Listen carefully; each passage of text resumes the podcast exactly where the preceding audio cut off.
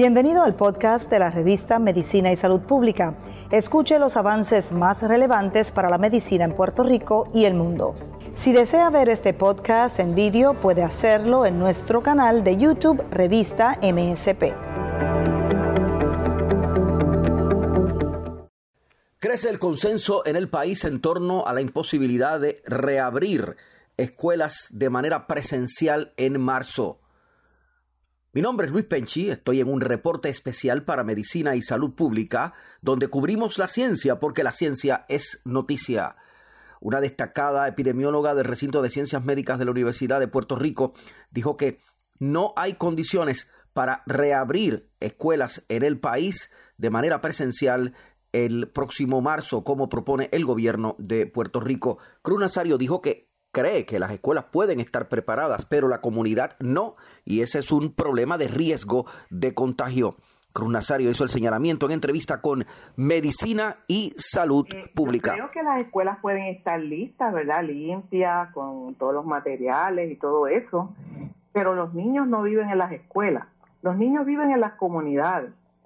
Y según la información del mismo Departamento de Salud, la tasa de positividad por municipio en Puerto Rico va desde algo tan bajito como eh, casi 2% en Maricao a en Camuy 35%. O sea, la transmisión comunitaria es la que debe determinar si los niños pueden ir a la escuela, porque los niños viven en las comunidades.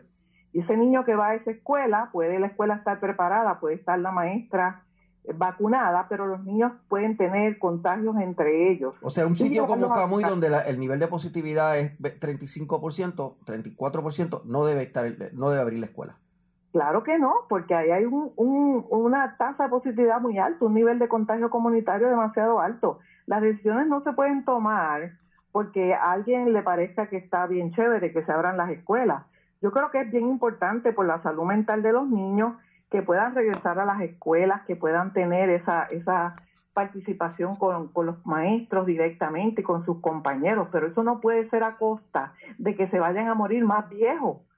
Mientras tanto, Cruz Nazario también dijo que está muy lejana la posibilidad de inmunidad de rebaño en las actuales circunstancias de lentitud con que se está vacunando a los puertorriqueños. Cruz Nazario agregó en la entrevista con Medicina y Salud Pública. Mire, lo más importante para controlar la pandemia ahora mismo no es la vacuna, porque no contamos con la vacuna.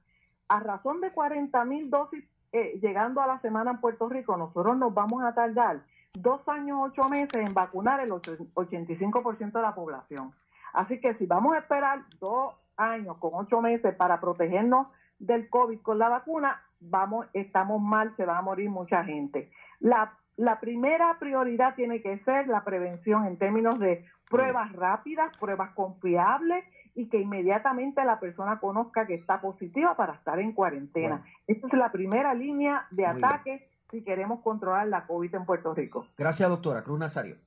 La doctora Cruz Nazario es una destacada profesional y especialista en epidemiología del recinto de ciencias médicas de la Universidad de Puerto Rico. Mientras tanto, Wilmaris de Jesús eh, una demógrafa que es la directora del programa de vigilancia en el Departamento de Salud, confirma que en estos momentos no hay una buena posibilidad de comenzar las clases en marzo. Podrían cambiar las cosas de aquí a que comience marzo, pero el gobierno deberá tomar medidas urgentes, dijo Wilmari de Jesús en entrevista esta mañana. Incidencia el miércoles pasado, pues Puerto Rico tenía 25 municipios en nivel de alto riesgo y 47 en mayor riesgo, que imposibilitaría una, una apertura escolar al momento. Y cuando hablábamos precisamente de la, de la necesidad de apertura, hablábamos de que había que controlar entonces de esos indicadores epidemiológicos comunitarios previo a una apertura, porque no podemos separar las escuelas de lo que está pasando en las comunidades. Claro, así que si lo entendí bien, usted lo que dice es que los números actuales imposibilitan una apertura presencial por el momento sí, definitivamente la orden ejecutiva que, que, se aprueba en las próximas semanas es clave en cuanto a cuál va a ser entonces el rol que se va a, asumir y cuál va a ser las políticas públicas que vamos entonces a estar viendo de cara al, al próximo mes, al próximos meses en el sector escolar. Mi nombre es Luis Penchi para Medicina y Salud Pública.